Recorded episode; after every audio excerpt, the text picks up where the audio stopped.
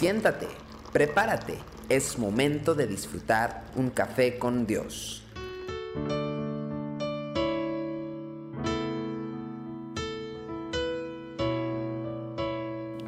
Reciban inmensas y ricas bendiciones de nuestro Señor. Bienvenidos a Café con Dios. Hoy quiero compartir con usted Lucas capítulo 11, versículo 31, que dice, La reina del sur se levantará en el juicio con los hombres de esta generación y los condenará, porque ella vino de los fines de la tierra para oír la sabiduría de Salomón, y he aquí, más que Salomón en este lugar. Mire, Muchas personas, muchas personas acompañaban a Jesús en su ministerio. Podríamos hablar de multitudes.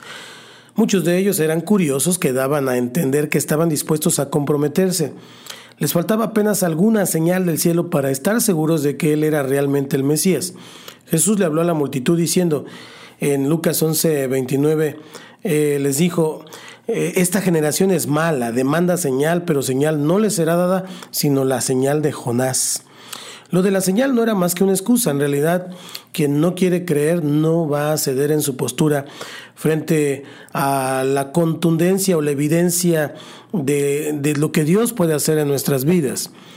Hay personas que ven milagros, hay personas que son sanadas de cáncer y otras cosas, y aún así todavía eh, no creen. Y tal era la generación de los israelitas que salieron de Egipto, una generación que era obstinada y caprichosa, que no confió aun cuando vieron cosas que ningún otro pueblo había visto. La fe es, en esencia, una respuesta espiritual al obrar del Espíritu en nuestro interior.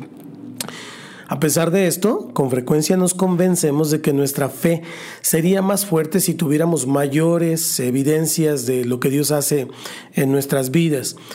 Sentimos que todo el esfuerzo de creer recae sobre nosotros y sería pues estaría bien que nos echara la mano y nos diera una ayudadita el Señor a nuestra fe.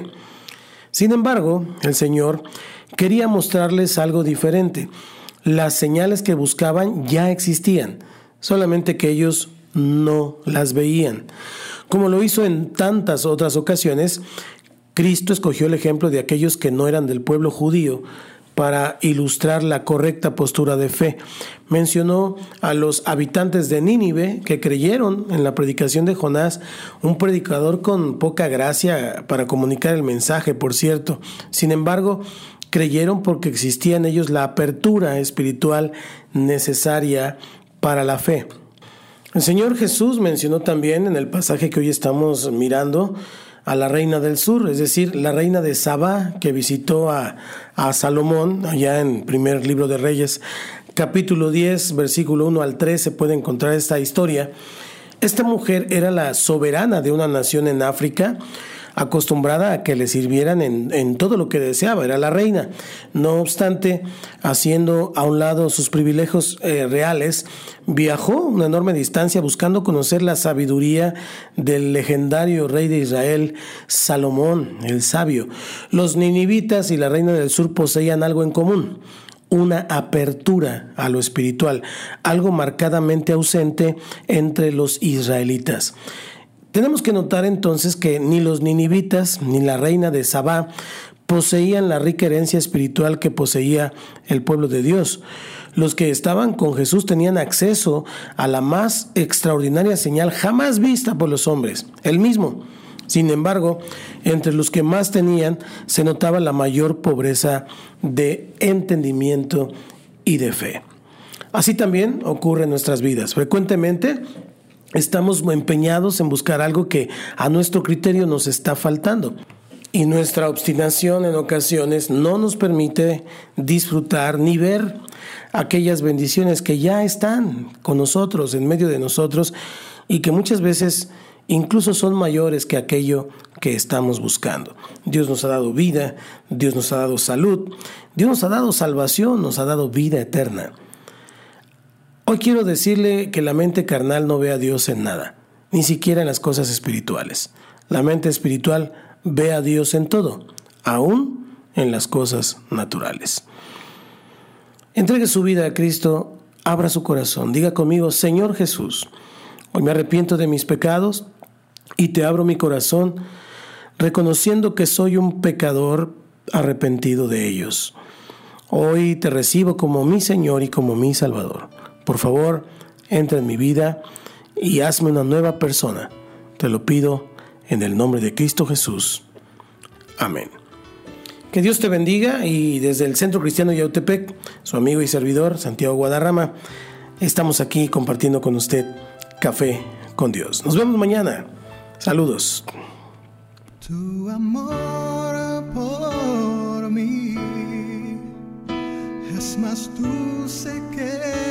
la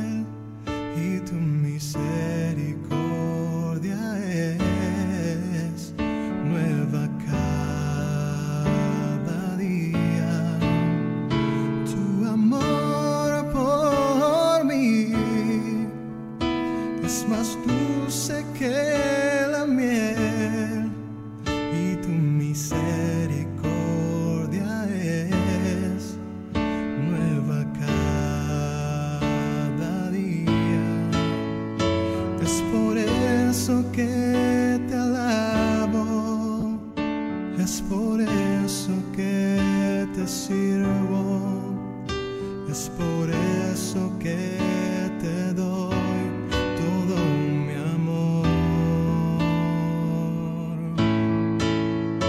Es por eso que te alabo, es por eso que te sirvo, es por eso